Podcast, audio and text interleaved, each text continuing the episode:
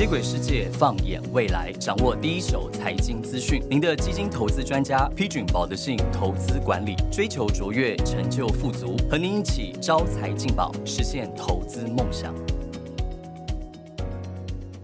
Hello，大家好，欢迎收听保德信招财进宝，我是保德信投信的行销长老梅。那我们今天呢的节目特别邀请到正声广播电台财经早知道节目的主持人，呃，也是知名理财作家罗继夫 Jeff。哎，Hello Jeff，要不要跟我们的听众打个招呼？好，那个老梅，各位保德信的朋友，大家好，嗯，很高兴有机会来跟老梅聊天。好，那哎 Jeff，我们今天想来跟听众分享的是 fire。那我们讲的这个 fire 听起来好可怕，哦、不不是把你 fire 的 fire，不是是炒鱿鱼的 fire 呀、嗯嗯因为 fire 其实是过去这几年在欧美蛮流行的一个运动，它其实讲的是 financial independence，、然后 retire early，其实讲的就是财务独立，提早对退休。那主要就是希望每个人都不用痴痴的等到六十五岁才可以过退休的日子，而是及早透过一些计划，比如说投资跟储蓄，那提早累积到你可以退休的一个资金，然后才可以快乐退休。所以关于这个 FIRE，就是这个财务独立、财务自由，然后提早退休，不知道姐夫对于这个运动，我相信你有听过，要不要也跟听众分享一下？其实很多人听到 fire 这个名词的时候呢，真的会一开始以为是公司要把员工裁掉啊，非常的担心这个所谓的 fire 运动。但是呃，就像刚刚老梅讲了哈，它其实是这个。希望财务独立、提早退休的一个运动，这在欧美其实诶已经流行非常多年的哈。呃，但是呢，这个运动呢，它其实呢要讲的不只是提早退休哈，而且呢是说退休之后呢，也不是单纯的哎我就什么事都不做哈，呃，其实是要把这个工作呢当做是一个交朋友的管道，而且呢不会因为工作去牺牲了你的啊、生活哈，所以呢是要把。主动的 fire 掉你单调职场人生的意思啊哈，嗯，我觉得退休之后哈，其实呢，很多人都会想提早退休，这是很多人的梦想嘛哈，呃，可是呢，提早退休哈，诶，也会怕说发生一件事情，什么事情呢？就是钱在银行，人在天堂哦。像很多科技业的人哦，是最有条件呃提出。提早退休这个呃需求的人哈，可是呢，我听到很多的这种科技业的人，他们都虽然想要提早退休，可是当他们要退休之后，发现哎自己的身体出状况了哈。我有朋友，他的同事就是这样子哈，哎一退休之后，哎就身体出状况了，那真的就不是我们想要倡导的这种所谓的啊、这种退休生活了哈。那另外我也听过很多长辈在退休之后啊，嗯，其实呢。大家都觉得他不工作哈，哎，好像很轻松，而且呢，像我认识的那都是老师哦，很多都提早退休，可是提早退休之后，发现哦不知所措，结果呢身体就出状况，呃，而且呢是患的是忧郁症啊，因为他们真的不晓得退休生活怎么安排，所以我们讲 fire 这个运动的时候，其实不是单单只讲要提早退休而已，对，没错，我非常同意你的讲法嗯。哈。其实健康是非常的重要，而且我想我们在讲 fire 退休，并不是说我们不要工作，而是像刚 Jeff 你刚刚有讲到，嗯。而是要把工作当成交朋友的一个管道，而且做你真的自己开心喜欢的事情。所以我相信 Jeff 你一定是最早开始身体力行 fire，对不对？哎，你这是一个我不敢这么说，但我的确有想过这个事情呐、没错，是。对，因为我看你都常常把工作当成交朋友。哎，这个其实我们待会也会说，我的这个退休的规划是有阶段性的。我觉得每个阶段的年龄想到的事情并不一样哈。那我想哈，嗯，今天因为我们要谈 fire 这个主题，对不对哈？那我觉得就是，如果你要达到这个财务独立，而且提早退休，让自己的生活过得快乐的话呢，这个概念的核心哈，其实很重要一点就是，你必须要有能力去创造所谓的被动收入，就是我们在退休之前一定会准备一笔。老本嘛，准备退休的这个资金，对。但你靠这个老本，还要能够创造被动收入，你的生活退休生活才能过得很快乐、很满意哈。那如果讲到，哎，你要这个核心的概念是要。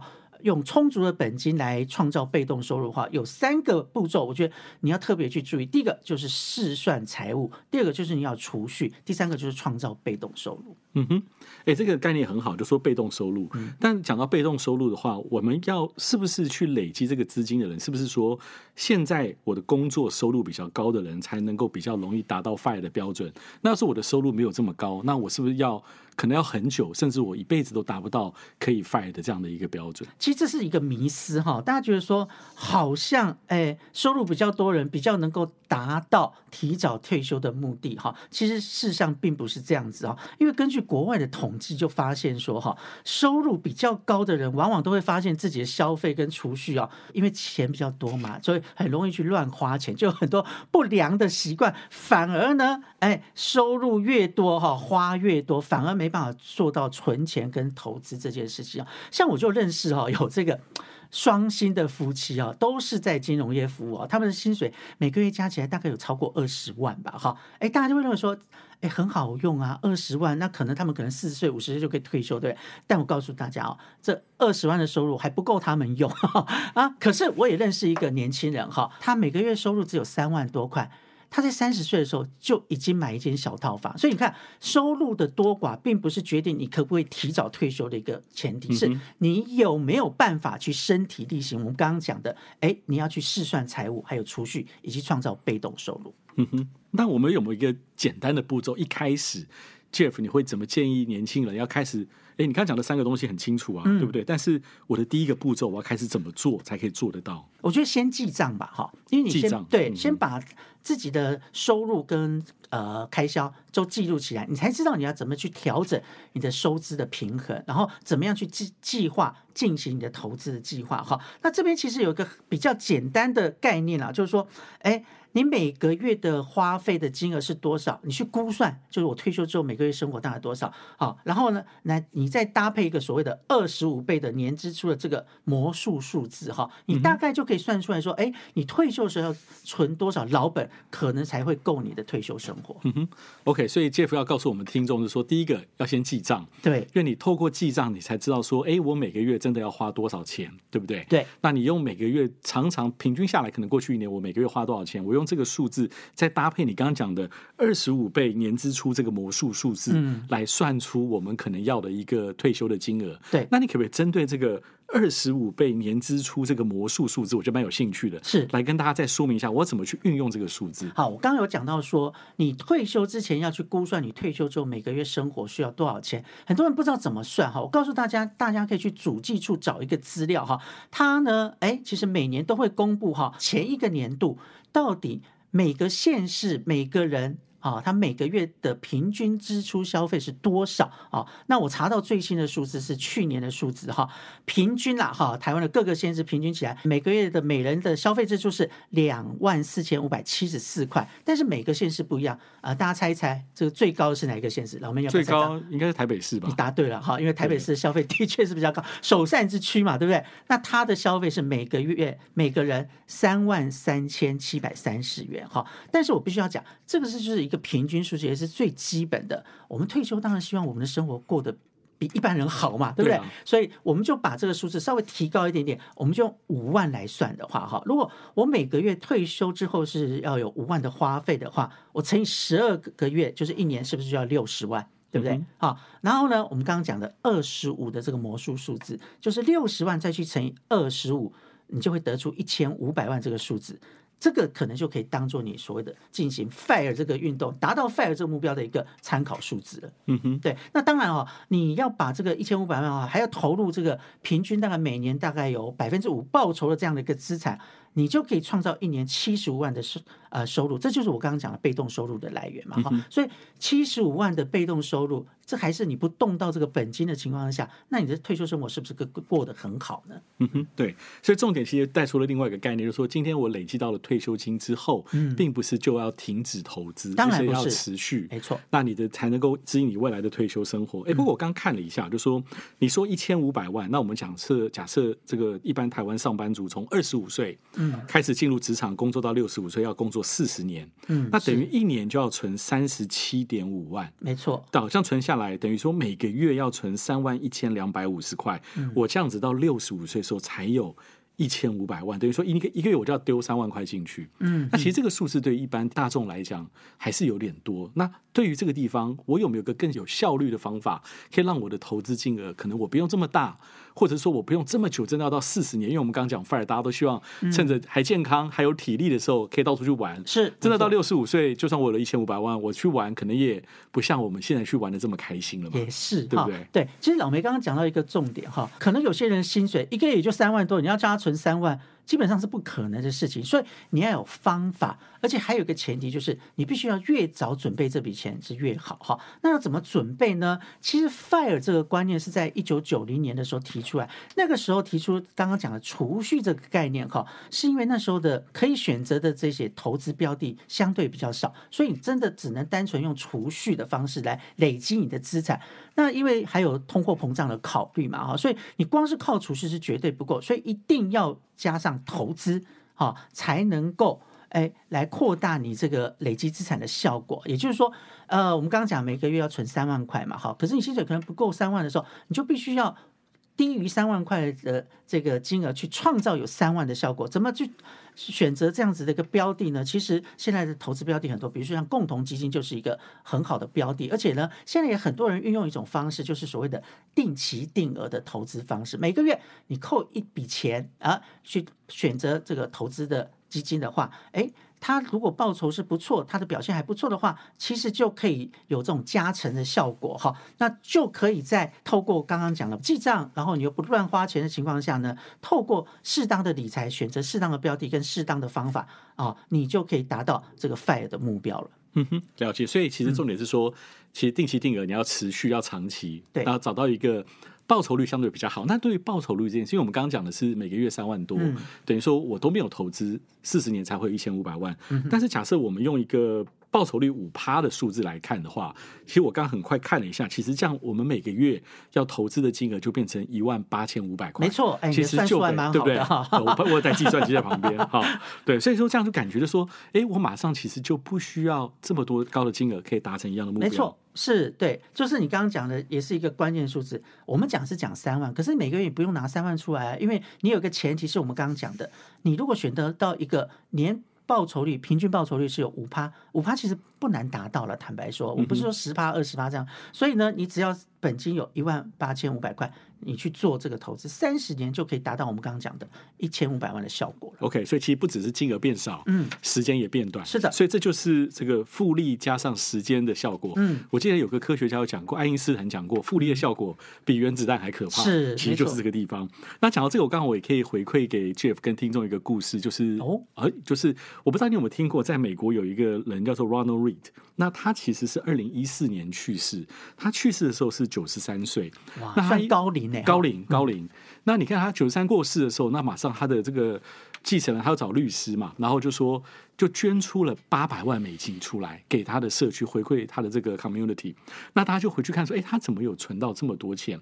那其实他九十三岁，那他的年轻的时候，他他甚至有去打这个世界大战第二次 World War Two。哇，那还是真的蛮幸运，活下来，活下来，活那么久，活下来。那他回到家乡之后呢？他，我先先问你一个问题，就说你觉得这个人活到九十三岁，有八百万要捐出来，因为可以想象他的资产一定会超过八百万，他把八百万全部捐捐出来。是，你觉得他是一个做什么样的工作的人？你说他是退伍老兵，退伍老兵能够退下来做什么呢？不，他退伍回从第二次线打仗回来还是年轻嘛？哦，回来之后还是年轻人，他。二零一四去世，九十三岁，所以刚打完仗回来，大概也是二十来岁。那这么长的人生这个职涯当中，你你会不会？你觉得他？我还猜不出来，我还猜不出来。对啊，他做的是什么呢？好，那你大家可能我想会猜说，哎，他一定是一个高薪的职业，要不然怎么可能累积的资产，而且还可以，呃，身后还可以捐那么多钱？对，那或者是他可能是一个创业家？嗯，哦，其实不是哦，他从是打完这个 World War Two 回到美国之后，他其实是在加油站打工工作。做加油，在在加油站，哎，那收入应该不多，收入不高吧？对。然后做了二十五年，然后二十五年之后回去退休，觉得有点无聊，嗯，他又跑去 J C Penny 这个百货公司去当清洁工，又做了十七年，一直做到一九九七。等一下，他这样一生的工作都属于我们的认知上面是比较。低收入或者是中低收入的，应该算是对不对？一定是比较中低收入，对不对？对。但是你会想说，他为什么可以存到这么多钱，把它存出来？后来大家就去理解，发现从他保险柜翻出来，就是买了一堆美国蓝筹股的股票。他从非常年轻，哦，有钱就存，然后他就是一直买进持有，一直放着，嗯，然后也同时透过分散的方式，他不是只买一家，他买了好多家公司。哎，老妹，你讲到另外一个重点，我想到没有错，这个老兵的故事还告诉我们一个。你做这个累积退休资金的这个动作，还有你要做到有纪律。你说他买了就放着，就没有在处理，让那个蓝筹股就是生股子股孙嘛，对不对？对它中间没有在哎进进出出，所以纪律也是一件非常重要的事情，对不对？没错，纪律很重要。嗯，所以你可以看到，就是说，我觉得可以，我们把前面我们刚讲的东西概念讲一下，就是其实我们听到，就是说，你要有纪律，要先从养成记账的习惯。对，那有个很明确的目标，我要做每个月要存多少钱，而，所以就等于说我要长期，因为从 Ronald Reed 的故事可以看得出来，是我如果你没有用时间的复利效果，其实你的目标是不容易达成的。所以长期投资。定期定额，重点它还做了分散，就是我们讲的资产配置。嗯嗯，好，所以在我们讲资产配置之前，我觉得回过头来，刚刚再回回到刚刚你讲的五趴的报酬，其实我们刚看了一下资料，我想大家应该都知道，会觉得五趴高或低，你可能会觉得高，可能会觉得低。嗯，但是我们就现在二零二三，我们看回去过去二十年。从二零零三年开始，如果你投资在一半股票跟一半债券，到去年为止，我讲是全球股票跟全球债啦，没错，到去年整个累积报酬率是两百三十五 percent，而且年化报酬率是六点二，其实比五趴来的高。但是如果你全部都放在股票的话呢，报酬率可以达到三百七十 percent，很好啊。对，嗯年报酬率是八趴，所以我觉得五趴其实不是很难。对但是重点是说，我们有看到刚哎，股票、债券各半，报酬率六点二，股票八趴。那到底我是应该要全部都放股票好，还是说我做点配置，做点分散，股债各半，怎么样会比较好？我想也听听看姐夫的想法。其实这个问题哦，过去这二三十年来，一直都有人问我这件事情哈，因为很多人就是真的不知道怎么去配置它啊，尤其哦，大家知道这个人性就是。会去什么追高杀低，对不对哈？尤其经过过去从二零零八的金融海啸到呃最近这几年所谓的呃这个 COVID nineteen 的事件，你就会发现这个市场的变化有时候真的措手不及哈。那你如果要随着市场的波动去选标的，常常会发现是什么一场空。所以刚刚我们强调了纪律，然后呢，很重要另外一个就是刚刚老梅讲的要做资产配置哦。那如果你真的不晓得怎么做资产配置，我觉得最简单的方式就是至少你可以做到股票跟债券各一半吧，这个你就不用伤脑筋了，对不对？但我们刚刚讲市场是波动，有时候股票市场会好，哎，有时候是债券市场会好，所以你不是说一开始设定股债五十之后。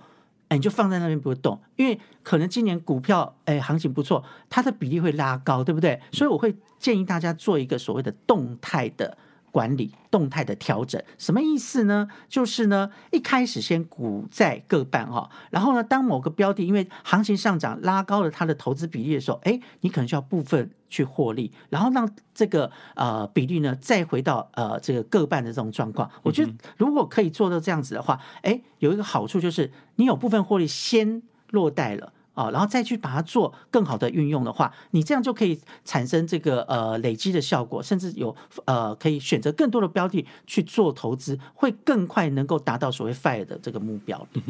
所以 Jeff 刚刚讲的很重要的概念就是我们要投资再平衡嘛，对不对？没错所以其实就想象我们刚刚虽然看到过去二十年的经验，如果全部放股票，报酬率果然是有比较高，但是我想人性可能会让你抱不住。一定。第二个就是过程会上上下下波动很大。嗯、对对那所以透过股债各半，而且加入刚刚讲的这个动态再平衡，比如说股票涨多了，我把股票卖掉，嗯，买入债券，让它比例重新回到五十。我想这个就是长期获利，可能是一个比较好的法门，可以分享给观众的。而且还有一个重点就是哈，刚刚你也讲了哈，市场的波动，人性呢其实很难去控制它。另外还有就是随着年纪的变化。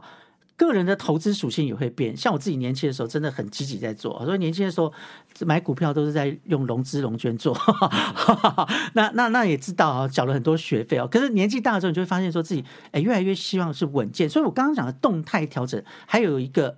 做法是随着年龄去做动态调整，什么意思呢？就是年轻的时候你可能可以做比较积极的投资，也许我们刚刚讲的，哎，股跟债的比股票可以是七成，债券是三成。那随着年龄的到了中年的时候，你可能就各一半。哎，到了你要退休之前的话，你就可以改成以这个比较稳健的债券的标的为主，七成。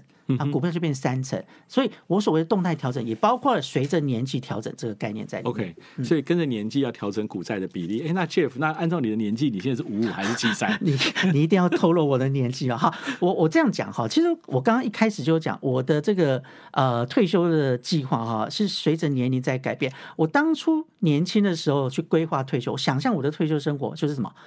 我都不要工作了，我就去游山玩水啊，过着快乐神仙的生活。可是呢，年纪大了之后，尤其这几年，我更有感悟啊。我四十岁之前是这样想，可是呢，四十岁之后，我突然想到，嗯，我好像哈不应该。哎，退休之后呢，就什么事情都不做啊。尤其这几年，我是呃属于这种 freelancer 自由工作者，我就会发现说，这样的工作条件跟呃方式呢，很适合我的退休。什么意思呢？就我退休之后，我手上有一笔资金，好有点老本。可是呢，哎，我选择我有兴趣做的事情，又不会占据我的太多时间，我时间又可以弹性配置，我还有一点点收入。我觉得这样的生活很棒啊，对不对？我还可以有一些收入，然后加上我的老本，我就可以。呃，本人说我年轻的时候可能想啊，我都在这个亚洲地区玩一玩，我现在就可以想，我比较去远一点，去欧洲啦，哎，去北极啊，好去看极光啊，这种就比较享受的生活。我就觉得，如果是可以在退休之后还有一点点自己的兴趣去做自己喜欢做的事，又还可以有一些收入，真的就可以达到这个 fire 的这个目标了。哈，就我们刚刚一直强调说，fire 不是说你退休之后。就不工作，而是说退休之后可以找到你适合的方式，要 fire 掉过去你这种单调的职场生活，让自己过得更快乐啦。嗯哼，不，这边我觉得可以这个呼应 Jeff 一下，就说其实我觉得人生不只是要等待退休以后，其实我们要把握好活好每一天。嗯，甚至我觉得在工作的当下，其实就要去 enjoy 这工作，让工作变得有趣。嗯，那同时也期待未来退休的生活。嗯，因为我觉得人生呢不是一定要完全按照剧本走嘛，没错。但是没有剧本肯定会走的比较辛苦，对不对？是。然后如果我们能够透过正确的方式，用我们刚刚讲的用资产配置，用时间加上复利，我想一定可以让你的。人生剧本变得更精彩。对我这边还要再强调一下，说我们今天谈 fire 这个概念哈，除了提早退休，还有财务自由之外，我觉得快乐很重要。就如何让你的退休生活过得快乐哈？那过了快乐呢？这边我有一个建议，这也是过去我从采访的对象里面得到的一个启示哈。我访问过很多退休人士，他们都强调一个重点，就是什么？退而不休。这个退而不休不是指刚刚我们讲的只有工作，而是说呢，这个不休还包括老不休。所谓老不休，指的是你要去交一些新的朋友，让你的生活可以更丰富。为什么这么讲？因为你退休之后，尤其你要提早退休，原来你职场那些同事都还在工作啊，那你要找人喝下午茶，要找人去旅游。不好意思啊，人家工作没办法陪你，所以你就必须要找一些新的朋友陪伴你。这也是另外一个我觉得退休生活可以做的事情哦。那另外就是说，我觉得退休之后哦，哎，我们刚刚讲退休之后也不是完全不理财，还是要理财嘛，哈。呃，我觉得几个原则大家也要呃注意一下。说你第一个，你投资不要 all in，因为好不容易存回老本，你不要说退休之后，很我就有发现我有长辈哈，过去呢一退休之后发现手上多了那么多钱，就全部拿去做投资，哈。那结果呢？哎，下场就不是很好哈。所以呢，我觉得退休之后理财呢，第一个不要 all in，第二个要求稳不冒险啊。那求稳不冒险呢，就是你要选择适当的标的。我们刚刚讲嘛，像我们讲这个投资组合比例的话，可能债的比例就要多一点点哈。那第三个，我觉得好不容易存了一辈子的钱哈，也不要。一一直想存钱而已，你要懂得花钱啊，要不然存那么多钱干什么呢？对不对？所以呢，你要好好规划怎么去花钱，这也是你退休之后理财一个很重要的问题。还有一件事情一定要特别特别提醒大家哈，最近大家呃可能在新闻不是最近啊，过去这几年大家都看到很多退休的人呢，才没办法守住，为什么？因为被诈骗了，所以一定要守好自己的老本，不要被诈骗了。没错，嗯。然后我觉得今天姐夫的贡献真的非常多。那我觉得我也帮听众再简单的总结一下，是就今天讲到了几个重点，就是我们给听众，尤其是年轻的朋友，第一个一定要养成记账的习惯，嗯，因为透过记账，你才会理解，就是说我到底每个月的花费是多少钱。那透过这个花费的数字，你才可以去预想未来退休你希望每个月要花多少钱。再透过二十五的这个神奇倍数，算出你预期想要存到的金额，可以达到我们刚刚讲 fire 的标准。那当然，这个过程就包含了你你要透过定期定额，你要透过时间长期不断的复利的效果，而且搭配上资产配置，正确的资产配置，才能达到这样的结果。所以我到这边，我还要再也跟这个我要广告一下。就说讲到资产配置，我也希望各位听众还有这个可以到我们保德信的官网。其实我们每个月都有针对我们全球的资产配置有提出一个战术的建议。就是除了我们有刚刚常讲到姐夫 Jeff 讲的，就说随着年纪可能年纪大一点，我可能要债期股三。但是在债券里面，我其实有很多不同的类别，比如说有非投资等级债、有新兴市场债、有政府债。那我们每个月的这个保德信的战术配置呢，就会提供我们对于个别资产未来的三个月的一些。些看法，嗯那也可以让各位听众在未来做资产配置调整的时候，会更有一个方向。我有看过那个资产，其实是蛮实际的建议哈，不浮夸啊。大家如果照着那个建议的话，我相信可以让自己的资产的稳定度会更高，对不对？没错，嗯，那我想最后最后就是讲到 happy 最重要，你刚刚讲到开心，对对不对？而且你刚刚讲到重点，要找到每个人生阶段有不同的朋友，嗯，退休之后还是要有退休的同温层，不然是。朋友都在上班，一个人退休你也没地方去。我我觉得过去大家谈 fire 这个概念，尤其在台湾最近这几年引进来之后，都一直在强调财务这一部分，就是我要有财务自由。心灵更重要。对，没错。我觉得退休之后呢，身心灵都要顾到哈，不是只有靠钱啦。哎，有些人有钱不一定快乐，但我们希望过一个有钱又快乐的退休生活，。没错，因为没钱一定不快乐。那当然啦，是好，那我觉得今天非常很高兴可以跟 Jeff 谈到这个 Fire 的计划，也除了投资理财，我们好像也上了一堂人生的哲理课啊，不敢不敢。那我觉得非常谢谢今天今天的分享。那我想我们今天就先聊到这边。那如果各位听众喜欢我们的节目，不要忘记在 Apple Podcast 跟 Spotify 上面按下五颗星。那也敬请期待我们下一次的分享。那立即追踪分享我们保德信招财进宝 Podcast 节目。谢谢大家，谢谢，拜拜。拜拜。投资一定有风险，基金投资有赚有赔，申购前应详阅公开说明书。